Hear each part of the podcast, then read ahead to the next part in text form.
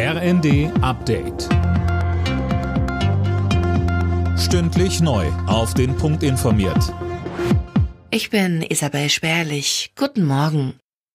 Die Deutsche Bahn will dieses Jahr pünktlicher werden, obwohl das Streckennetz umfangreich saniert werden soll.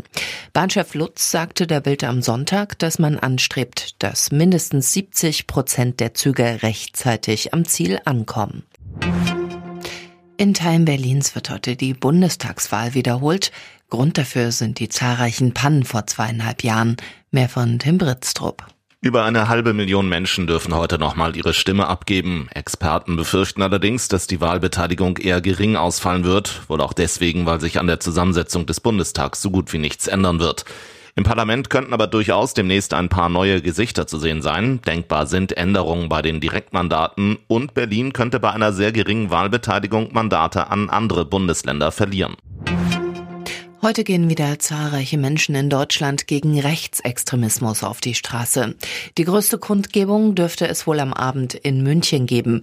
Bei einem Lichtermeer für die Demokratie erwarten die Organisatoren bis zu 30.000 Teilnehmer. Italien hat erneut das Rettungsschiff Ocean Viking festgesetzt. Das hat die Hilfsorganisation SOS Mediterranee mitgeteilt. Das Schiff war vorgestern mit über 260 geretteten Flüchtlingen an Bord in Brindisi eingelaufen. Jetzt darf es den Hafen für knapp drei Wochen nicht verlassen. Klarer Sieg für Leverkusen im Topspiel der Bundesliga. Der ungeschlagene Tabellenführer gewann gegen Bayern München 3 zu 0 und baut seinen Vorsprung auf die Bayern damit auf fünf Punkte aus. In verschiedenen Nachmittagsspielen gab es wieder Unterbrechungen durch Fanproteste. Die Ergebnisse Augsburg, Leipzig 2 zu 2, Bremen, Heidenheim 1 zu 2, Gladbach, Darmstadt 0 zu 0, Frankfurt Bochum 1 zu 1 und Union Berlin Wolfsburg 1 zu 0. Alle Nachrichten auf rnd.de